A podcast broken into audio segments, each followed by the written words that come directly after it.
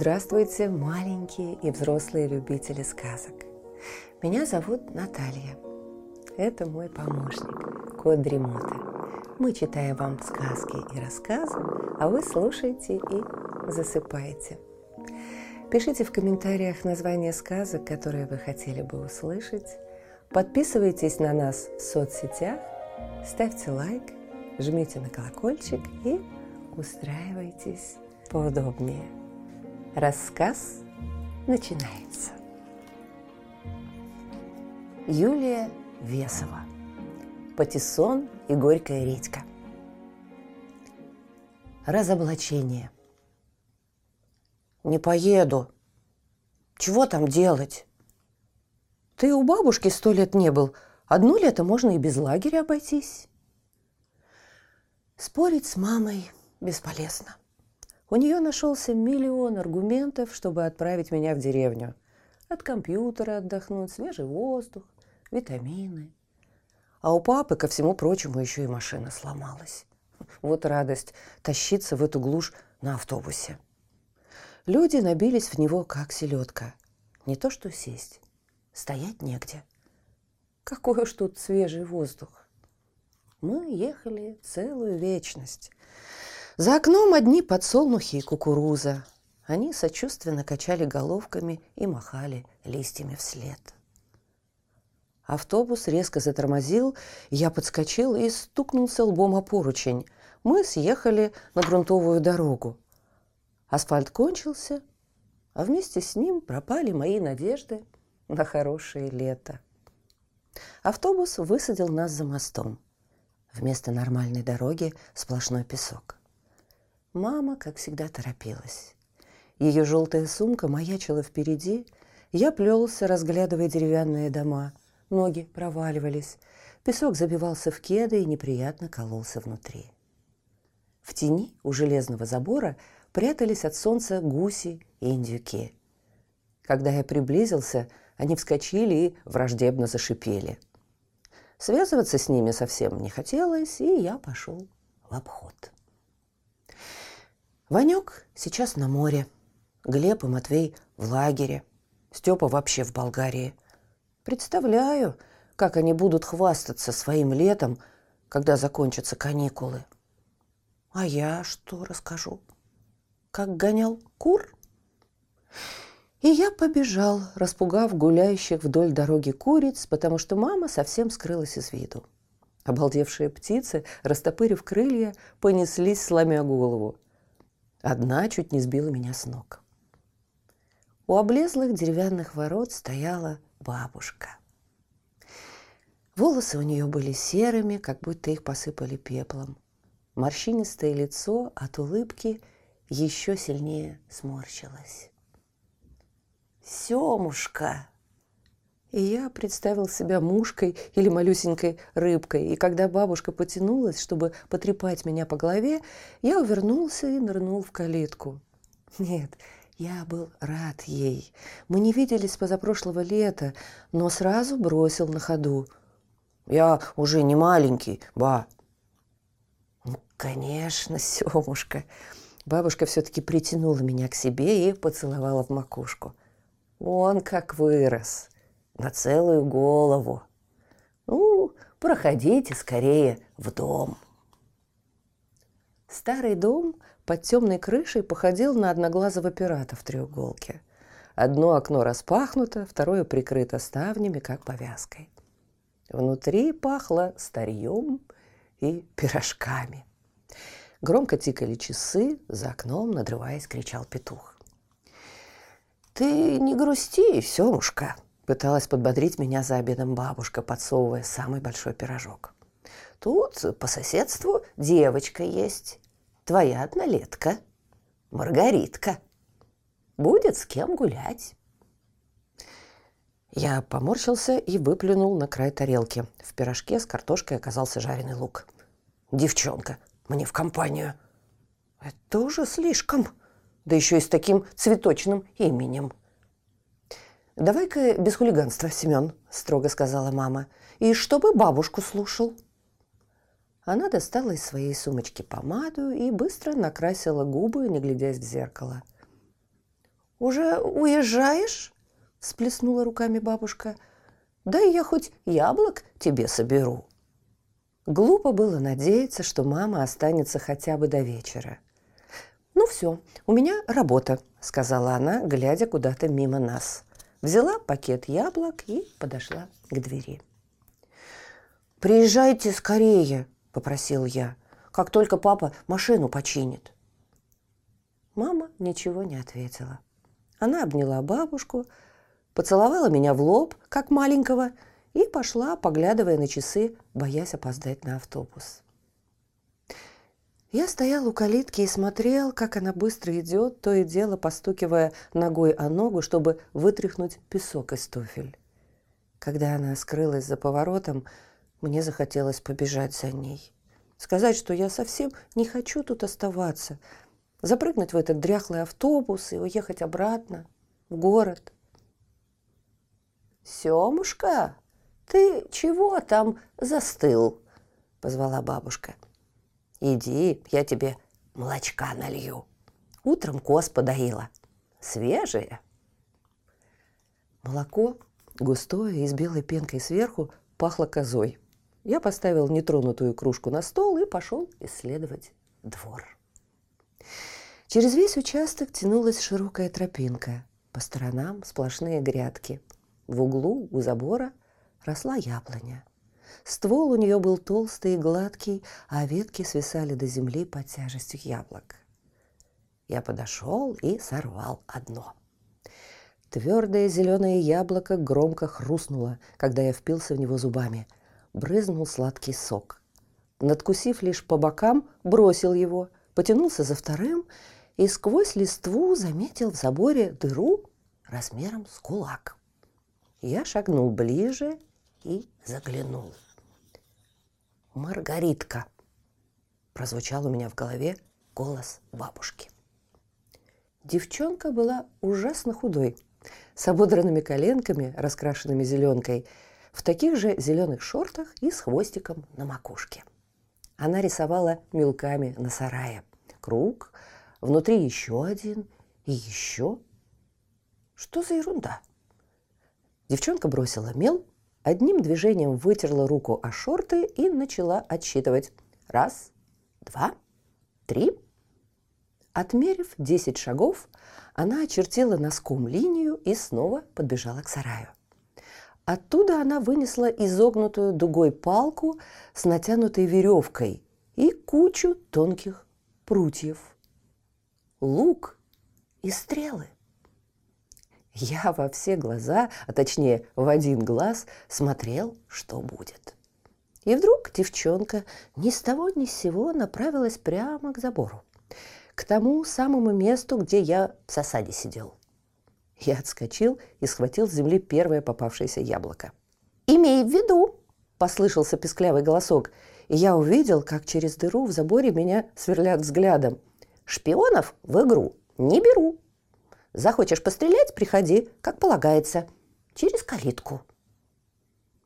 Я укусил яблоко, делая вид, что совершенно ни при чем. Зубы вонзились в мягкое, и во рту стало противно – Плюнул я, потому что надкусил гнилой бок. За забором послышался смех, похожий на кваканье. Потом дурацкий смех затих, и я услышал тот же противный голос откуда-то сверху. «Вкусно?» Голова с хвостиком замаячила над забором. «С чего ты взяла, что я это, ну, ну, как ты узнала?» Я от чего-то не мог нормально говорить. Сердце выпрыгивало из груди. «Чего тут узнавать?» – сказала голова. «Я сама эту дырку расковыряла». Девчонка с легкостью подтянулась, перекинула ноги и, как ни в чем не бывало, спрыгнула в наш сад. «Марго!» – протянула она тонкую, как спица, руку. «Как в книжке, знаешь? Про королеву. И никаких маргариток и риточек, ясно?» «Да уж, Какие тут цветочки. Семен, выдавил я и протянул руку в ответ. Знаю, бабушка твоя хвалилась, что ты на все лето приедешь, сверкнула она серыми глазами. И я заметил, что ресницы и брови у нее черные, хотя волосы светло-русые, как у меня. «Ну так что, хочешь пострелять?» – спросила она и ловко полезла обратно на свою территорию. Индейцы племени Сажай-Урожай. Еще минуту я сидел под яблоней. Возиться с девчонкой – это, конечно, ни в какие ворота. Но пострелять жуть как хотелось. Лезть через забор я не решился и пошел в обход. Как и полагается, через калитку. У соседского дома я затормозил. Может, повернуть назад? Пока не поздно. Но тут калитка распахнулась. «Пароль!» Марго строго посмотрела на меня. «Здесь, между прочим, королевские владения. Всем подряд шастать не положено. Пароль!» На горшке сидел король, пробурчал я, сам не понимая, почему ввязываюсь в эту глупую игру. Марго рассмеялась и махнула рукой. «Заходи!» От калитки в сад вела выложенная из камней дорожка. По сторонам все было в белых и розовых цветах. «Между прочим, маргаритки», – бросила на ходу Марго, – «бабушкины любимые цветы». Мы уперлись в тот самый сарай, который я хорошо видел через дырку в заборе. «Дамы, вперед!» – заявила Марго. Она натянула тетиву и прицелилась. Стрела вылетела, попала в нарисованную мишень, ударилась о стену сарая и упала. Марго подпрыгнула и, пританцовывая, протянула мне лук. «Твоя очередь!» Я взял самый острый пруд, приложил к дуге, натянул посильнее и резко отпустил. Стрела отскочила и полетела, но не вперед, а назад и у меня за спиной снова зазвучало дурацкое кваканье. Мне стало жарко и противно.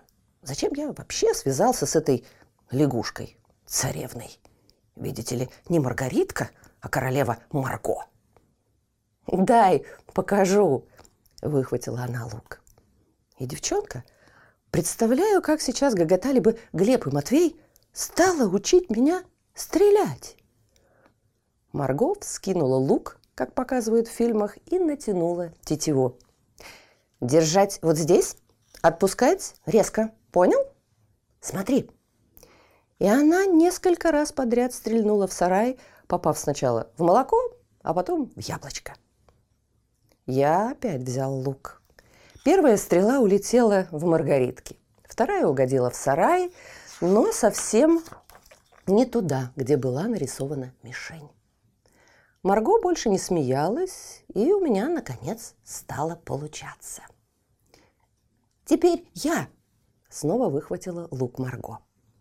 Потом опять отдала мне, и мы соревновались, кто больше раз попадет в цель. «Восемь-пять в мою пользу!» – довольно объявил я. Марго бросила лук на землю. «Надоело. Скукотище стрелять по доскам. Давай будем индейцами. Она куда-то убежала, а когда вернулась, руки у нее были черными. Не успел я опомниться, как она нарисовала полосы у себя на лбу и щеках. Видок у нее получился тот еще. Зеленые коленки, черная физиономия и хвост, как фонтан на голове. Я засмеялся. «Чего смотришь?» Марго протянула кусок угля мне. Я замешкался – детский сад какой-то. Хотя в детстве я ни разу не играл в индейцев. Я взял уголь и тоже раскрасил себе лицо. «То, что надо!» – оценила Марго. И внутри у меня стало как-то тепло и приятно, как будто меня погладили по голове. Быстрым движением она вытерла свои руки о шорты. «Теперь прозвище надо придумать!» Не бывает индейцев по имени Марго и Семен. Она на мгновение задумалась и торжественно произнесла. «Я буду серебряной луной, а ты Она поискала глазами и остановилась на грядке с белыми тыквинами, похожими на летающие тарелки. «Ты будешь бледный патиссон?» И она засмеялась. «Чё это? Ты луна, а я патиссон?» – не согласился я. «Ладно, ладно, хочешь, я буду горькой редькой. Только останься, пожалуйста, патиссоном. Это жутко смешно». Патиссон и редька из племени «Сажай урожай». И она опять захохотала. Марго шустро собирала разбросанные стрелы, схватила лук и побежала за калитку. Она голосила и била ладонью себя по губам, как индеец, несущийся на бизона. Я поспешил за ней. Я бежал и сам не верил, что это и вправду я. С раскрашенным лицом бегу за девчонкой по улице. Видели бы меня сейчас Глеб и Матвей. Задумавшись, я налетел на Марго, которая ни с того ни с сего остановилась посреди дороги. Она бросилась на колени и стала собирать в траве гусиные перья. Выбрав самые длинные, она воткнула их в хвост на макушке, а остальные вручила мне. Я заправил перья за уши. «Адонде миссимоква!» Она поднесла два растопыренных пальца к глазам и показала на дорогу, что на языке индейцев означало, видимо, «смотри в оба». Потом махнула, чтобы я шел за ней. По дороге расхаживали куры. «План такой», – прошептала Марго, когда мы остановились. «Сидим в засаде и охотимся на дичь». Она шмыгнула в кусты смородины, я полез за ней – как тебе вон та куропатка!» Она прицелилась и выпустила стрелу в рыжую курицу. Как ни странно, Марго промазала. Внутри у меня все подпрыгнуло. Наконец появился шанс отыграться. «Ну-ка, дай». Я выхватил лук и стрельнул. Стрела попала точно в цель. Белая курица в роли куропатки истошно закудахтала и, размахивая крыльями, побежала по улице, переполошив сородичей. Мы покатывались со смеху, но Марко внезапно выскочила из смородины и с криком «Патиссон, спасайся!» быстро побежала. «А как же добыча?» — крикнул я, выползая из кустов, и в тот момент увидел, как на меня, словно туча, движется тетка с лопатой в руке. «Я вам сейчас покажу!» — кричала она. «Надоели пуще горькой редьки!» Я бежал быстрее, чем на физкультуре, когда Виктор Петрович нажимал на кнопку своего секундомера. По сторонам мелькали цветные заборы, в кеды набился песок и больно натирал ноги. Я домчался, не оглядываясь, до самого дома. И только у нашего облезлого забора – у которого уже сидела запыхавшаяся Марго, остановился. Я никак не мог отдышаться, во рту пересохло и было кисло. Сел на корточки и тут же почувствовал гадкий запах. Встал, сделал шаг и понял, что нога моя увязла в чем-то липком и темном. «Ну что, хорошо в деревне летом?» – засмеялась своим лягушачьим смехом Марго – я молча поплелся домой, обтирая об траву прилипший к ноге навоз. «Не кисни, Патиссон. Просто мы плохое место для охоты выбрали. Тетя Даша всегда чуть-чуть не в себе. Давай, до завтра. Придумаем что-нибудь получше». Я уже закрыл калитку, когда Марго крикнула. «Ты настоящий индеец, Патиссон! Можно я буду звать тебя Пат?» Уплывший ужин. Главное, чтобы в школе не узнали. А то, как прилипнет прозвище, так и будешь ходить до выпускного. У нас как-то Машка Заваренова на урок с сосиской в тесте заявилась. На переменке съесть не успела. Ее теперь так и зовут – сосиска вареная. Быть в классе Семеном Патиссоном как-то не очень. А здесь, в деревне, даже весело. Вечером мы с бабушкой пошли встречать коз. Я посматривал на соседний двор, пытаясь через дощатый забор разглядеть, там ли Марго. Но никого не увидел. Утром бабушка напекла блинов. Ешь, Семушка, вот мед, вот сметанка. Я запихал блин в рот и выскочил во двор. Странно, но первое, о чем я подумал, когда проснулся, увидеть бы Марго. Зайти за ней? Но нет, это как-то чересчур. Я побежал к яблоне и сквозь ветви бросился к дырке в заборе. Прислонился лбом и заглянул в нее. На меня смотрел серый глаз. «Ага, объявился. Айда на рыбалку, Пэт!» Плечи у меня сами расправились. Стало легко и спокойно от того, что она так назвала меня. Тем более я не очень любил собственное имя. Особенно это бабушкина. Семушка. Я повернулся и уже нырнул в листву, чтобы бежать в обход, но Марго крикнула. «Это долго! Лезь тут!» Я поспешил перемахнуть через забор и так резко схватился за край, что поймал пальцем за нозу. Машинально тряхнув рукой, и Марго успела это увидеть. «Давай сюда!» Она протянула маленькую ладонь, и я послушно положил на нее свою. «Готово!» Марго легко подцепила тонкую щепку. «Спасибо!» Я послюнявил рану. Марго указала на лопату у сарая. «Бери!» Я вспомнил вчерашний побег и обрадовался, что мы больше не индейцы. По каменной дорожке мимо белых и розовых маргариток мы пошли в конец двора. За картофельными рядками чернела большая куча. Это компост. Бабушка им огород удобряет. Тут червяков сколько хочешь, сказала Марго. Я собрался копать, но Марго выхватила у меня лопату. «Я сама! Тысячи червей!» – крикнула она и рассмеялась.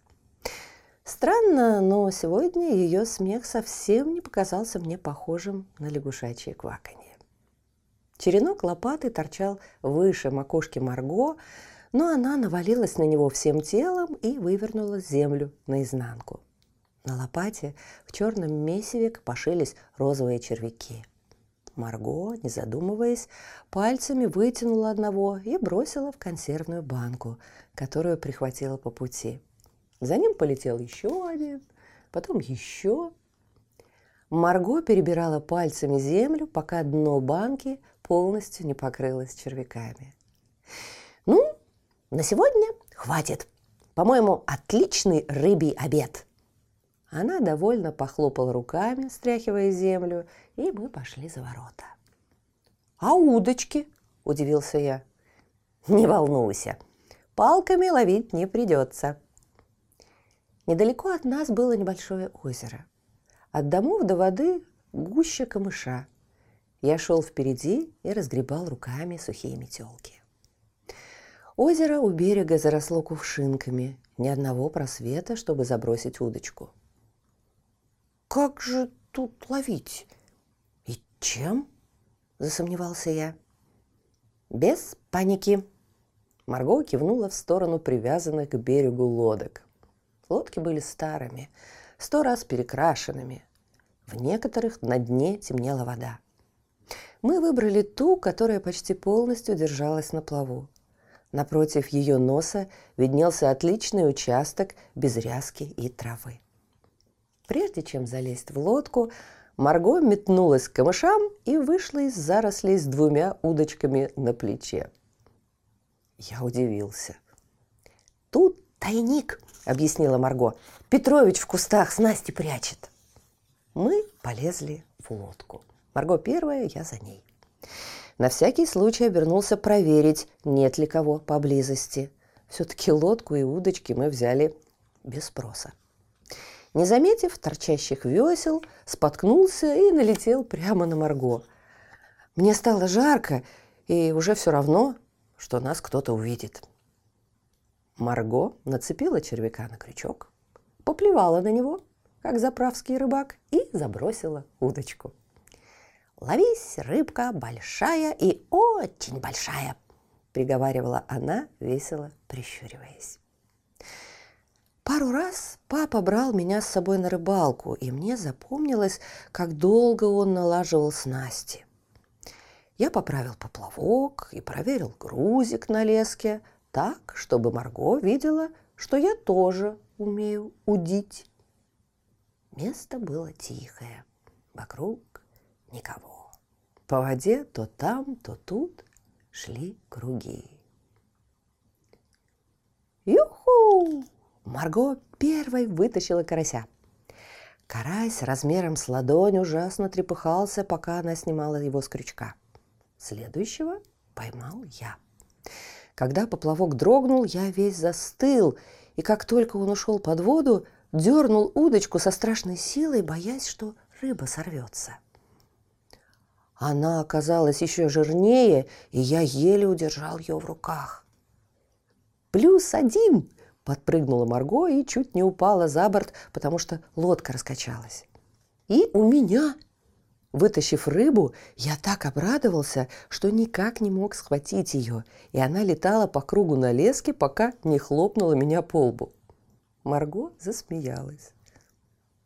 «Ну, кто больше?» – выудила она очередного карася.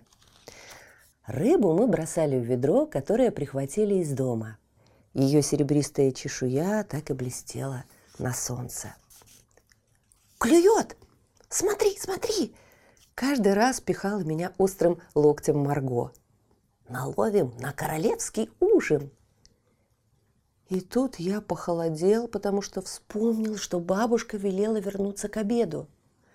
Я представил, как она ходит по дворам и протяжно зовет «Семушка!».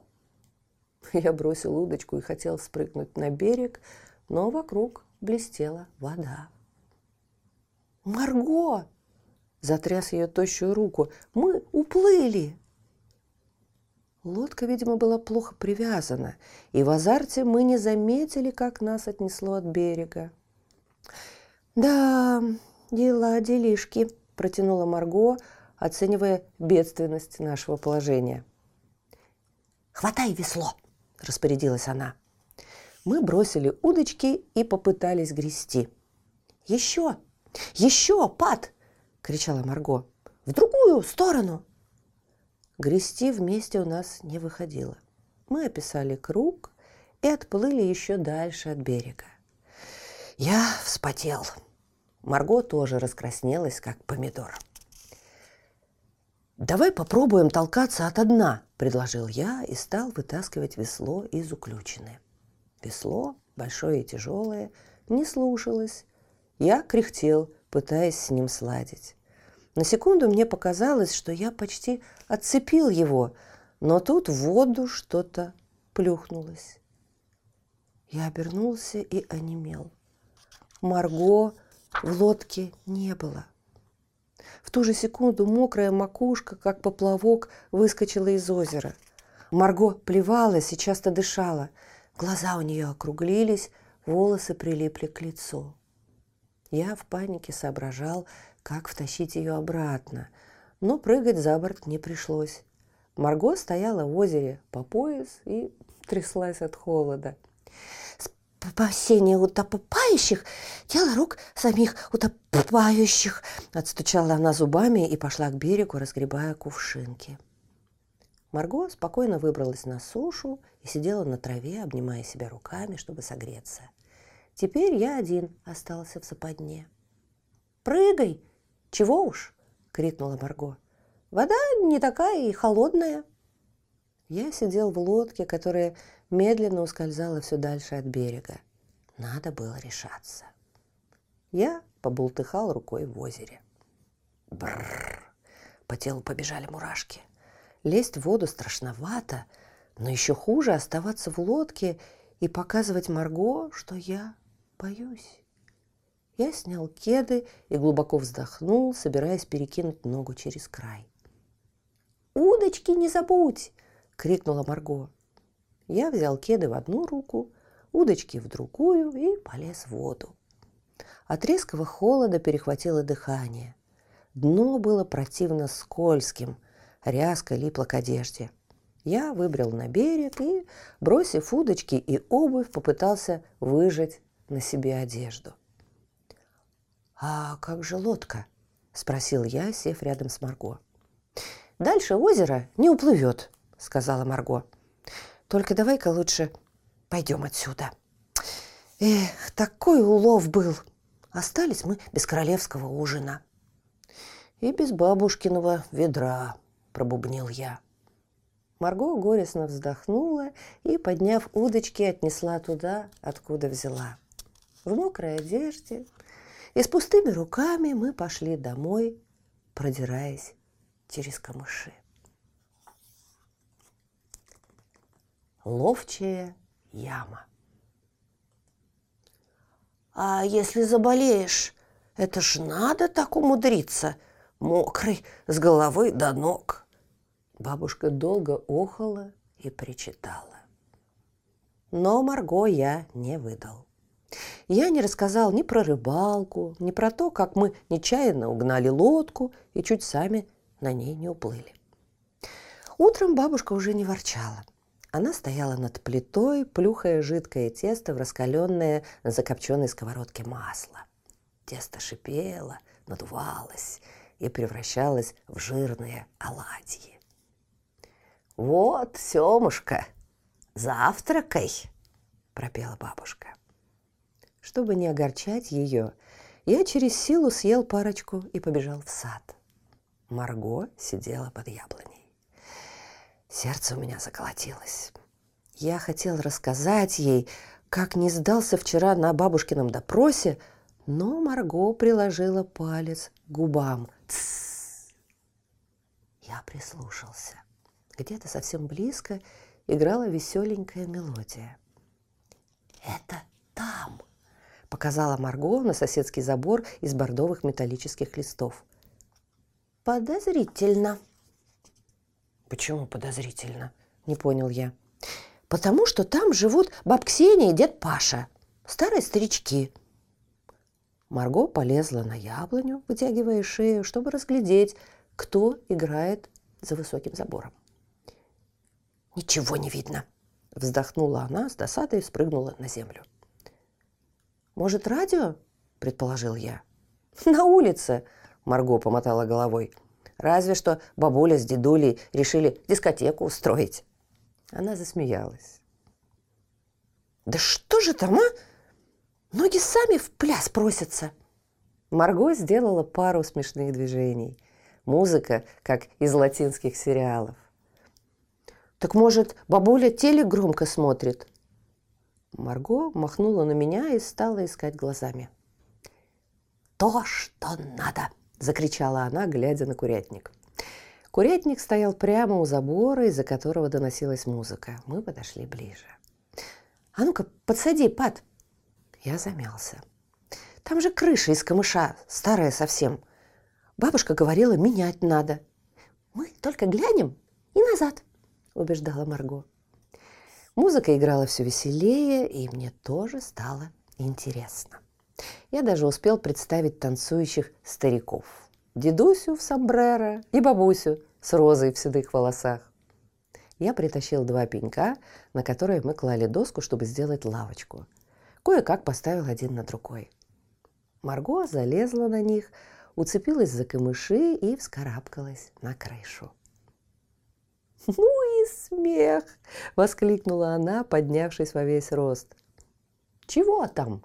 Мне было жутко любопытно, и я тоже стал лезть наверх. «Ой, не могу! Ты когда-нибудь такое видел?» – хохотала Марго. Я встал, но увидеть ничего не успел. а Под ногами хрустнуло, и мы с Марго с грохотом рухнули вниз. Перепуганные до смерти куры носились по курятнику и кудахтали, как сумасшедшие. «Хорошо, что тут сено», — сказал я, немного придя в себя и потирая ушибленный бок. «Ага, хорошо», — сказала Марго. Когда она поднялась, я не мог удержаться от смеха. Марго грохнулась прямо на куриные яйца. Ее зеленые шорты были в скорлупе и в скользких желтках, к которым прилипли куриный пух и перья. «Дела делишки», – процедила Марго, оттирая сеном шорты. Буду теперь куриной королевой. Кудах-тах-тах. И она весело засмеялась. Мы выползли из курятника и, убедившись, что бабушки нет рядом, побежали под яблоню. «Чего хоть там было?» – спросил я, вспомнив, зачем мы полезли на крышу. «А, ты про музыку. В гамаке сидел парень с малюсенькой гитаркой, прямо карликовой. Симпатичный такой. Надо узнать, кто это к Ласточкиным приехал». Про парня мне совсем не понравилось. Подумаешь, играет на укулеле – Правда, я и сам узнал про этот инструмент пару месяцев назад, когда к Глебу домой стал приходить гавайец Келани, чтобы научить играть. Вот приеду в город, попрошу родителей тоже купить мне укулеле. Корида. «Айда по железке кататься!» – предложила сходу Марго, когда мы встретились с утра на привычном месте – она бросила надкусанное яблоко и в припрыжку побежала к калитке. «По рельсам?» – засомневался я, спеша за ней. «Откуда тут железная дорога?» «Не веришь? Пошли, покажу». Шли мы долго, пока не кончились дома. За деревней открывалось большое поле, вдоль которого тянулся длинный деревянный забор. Марго подошла к нему и, как занавеску, отодвинула висящую на одном гвозде доску. Я заглянул. Повсюду горы бревен и самые настоящие рельсы. На них стояла тележка с железной перекладиной посредине. Мы такую в железнодорожном музее видели. Я попытался вспомнить название, и в голове крутились всякие слова, но нужное никак не попадалось. Я даже стал кусать губы от досады. Мне хотелось во что бы то ни стало показать Марго, что я ни капельки не удивлен. «Ну?» – Марго толкнула меня плечом. «Обычная трясина», – равнодушно сказал я. Марго схватилась за живот. «Трясина!» – хохотала она. «Тут тебе не болото, Патиссон, это дрезина!» «Я так и сказал», – буркнул я и почувствовал, как горят щеки. «Ладно, «Чего зря глазеть», – решительно заявила Марго, когда наконец успокоилась. «Пошли». «А как же охрана?» – насторожился я. «Там никого. Сам смотри». Я заглянул еще раз. Внутри людей не было. Бревна, рельсы, тележка. И вагончик в углу. Марго отодвинула доску посильнее и протиснулась внутрь. Я сунул в дыру плечо, но чуть не застрял. «Придется тебе через забор лезть. Только зря ты футболку красную надел, слишком заметно». С укором посмотрела на меня Марго. «Ну, да ладно, давай скорее». Я притащил несколько спиленных чурок, которые валялись тут повсюду, поставил их стопкой и вскарабкался на забор. Марго уже стояла в тележке и махала мне рукой. Я спрыгнул с забора, забрался на дрезину и встал напротив. «Ну, чего застыл?» Марго навалилась на ручку. Тележка дернулась. Я нажал тоже. И мы покатились. Вверх-вниз, вверх-вниз раскачивали мы рычаг, как качели весы. С каждым движением становилось все легче, дрезина без труда скользила по рельсам – и у меня захватило дыхание. Хвостик Марго подпрыгивал, она смеялась и корчила рожи, и я не мог удержаться от смеха.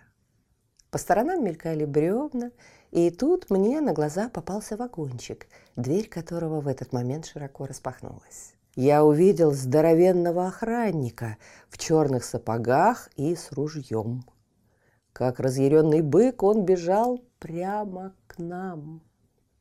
Марго стояла к нему спиной, но по моему лицу она сразу поняла, в чем дело. Тележка набрала скорость, но времени на остановку не было. «Прыгай!» – крикнула Марго и прямо на ходу соскочила на землю. Я прыгнул следом и больно ударился коленками. Марго уже ждала у забора. На наше счастье тут стояла лавочка. Мы вскарабкались. До земли метра два, не меньше. Сердце выпрыгивало. Я мысленно досчитал до трех, спрыгнул и упал в траву. Быстро поднявшись, я помог Марго соскочить с забора, и мы побежали. Мы неслись, не оборачиваясь, пока не начали задыхаться. До деревни оставалось совсем чуть-чуть, и я с облегчением выдохнул. Спасены! «Тарзан!» – в ужасе заорала Марго. Из-за домов показалась черная туша. Местный бык громила, о дурости которого ходили слухи по всей деревне, выставив рога, двигался прямо на нас. Марго от страха как будто окаменела. Путь к деревне был отрезан. Вправо и влево голое поле. Оставалось одно – бежать обратно на лесозаготовку. Я посмотрел назад, охранника не видно. Схватив Марго за руку, я потащил ее за собой. Еще быстрее, чем прежде, мы мчались туда, откуда только что удирали. Мы перескакивали через кочки. Мысли в голове прыгали. Я вдруг вспомнил глубокий шрам у бабушки на плече и то, как она отшучивалась, когда я пытал ее, откуда он взялся. Теленок брухался, вот и след остался. И тут, как молния, меня пронзила мысль о моей красной футболке. Мы добежали до забора. Я подсадил Марго и сам, не знаю как, влетел на него безо всяких подставок. Все загрохотало, и мы с криком покатились вниз, потому что спрыгнули на гору сложенных до самого верха бревен. Когда я опомнился, первое, о чем подумал, что не чувствую ногу. Правая шевелилась, а левой как будто не было. Осознать, в чем дело, я не успел, потому что увидел перед собой огромные черные сапоги и понял одно – мы попались. Я втянул голову в плечи, ожидая, что здоровяк вот-вот схватит меня за ухо. «Целы?» – пробасил сверху. Так ведь кости переломать можно. И кто, интересно, за это отвечать должен? Высоченный охранник стоял над нами, как гора, и огрубевшими руками чесал в затылке. Кто это теперь складывать будет? Он помог Марго и протянул мне руку. Я поднялся и, хромая, сделал несколько шагов. Левая нога двигалась, но наступать на нее было невыносимо больно. «Мы не специально», – промямлил я. «Мы покататься хотели». «И от быка убегали», – пролепетала Марго. «Покататься», – передразнил охранник. «А если б шею кто-нибудь свернул? Это вообще-то объект под охраной». Забор для того и есть, чтобы всякие тут не шныряли. Надо бы родителям вашим сообщить. Я хотел сглотнуть, но во рту все пересохло. Сейчас придется назвать адрес бабушки или свою фамилию. Я решил соврать, что меня зовут Семен Дуля. Хотя нет, это плохая идея. Вдруг охранник решит, будто я издеваюсь и еще больше разозлится. А это, между прочим, настоящая фамилия Глеба. Светлана Вениаминовна так и говорит. Глеб Дуля к доске. Лучше скажу фамилию Матвея, Пустомясов.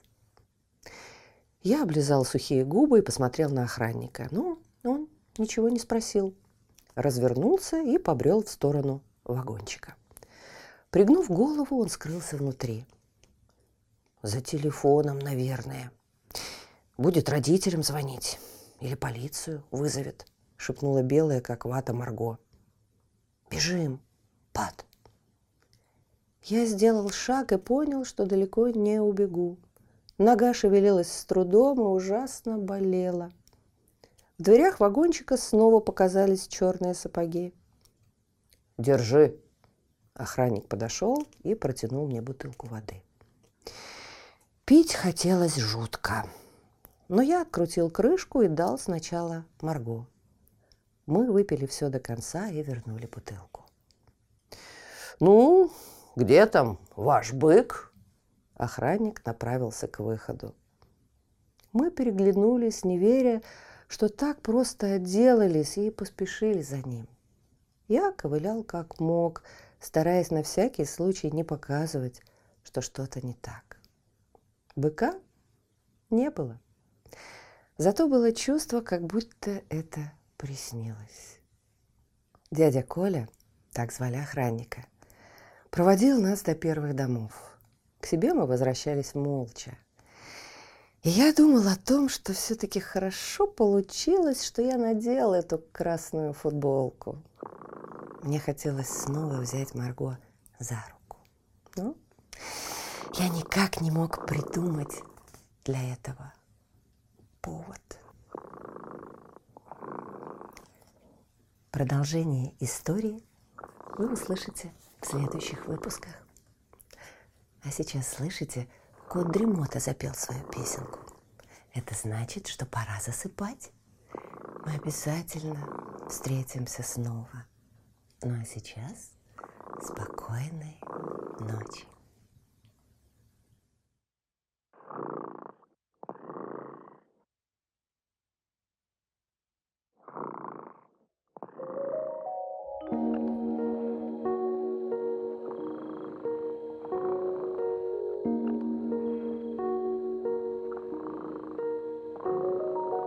Кот дремота сладко спит, Песенку свою урчит. Только ты не подпевай, Тихо-тихо засыпай,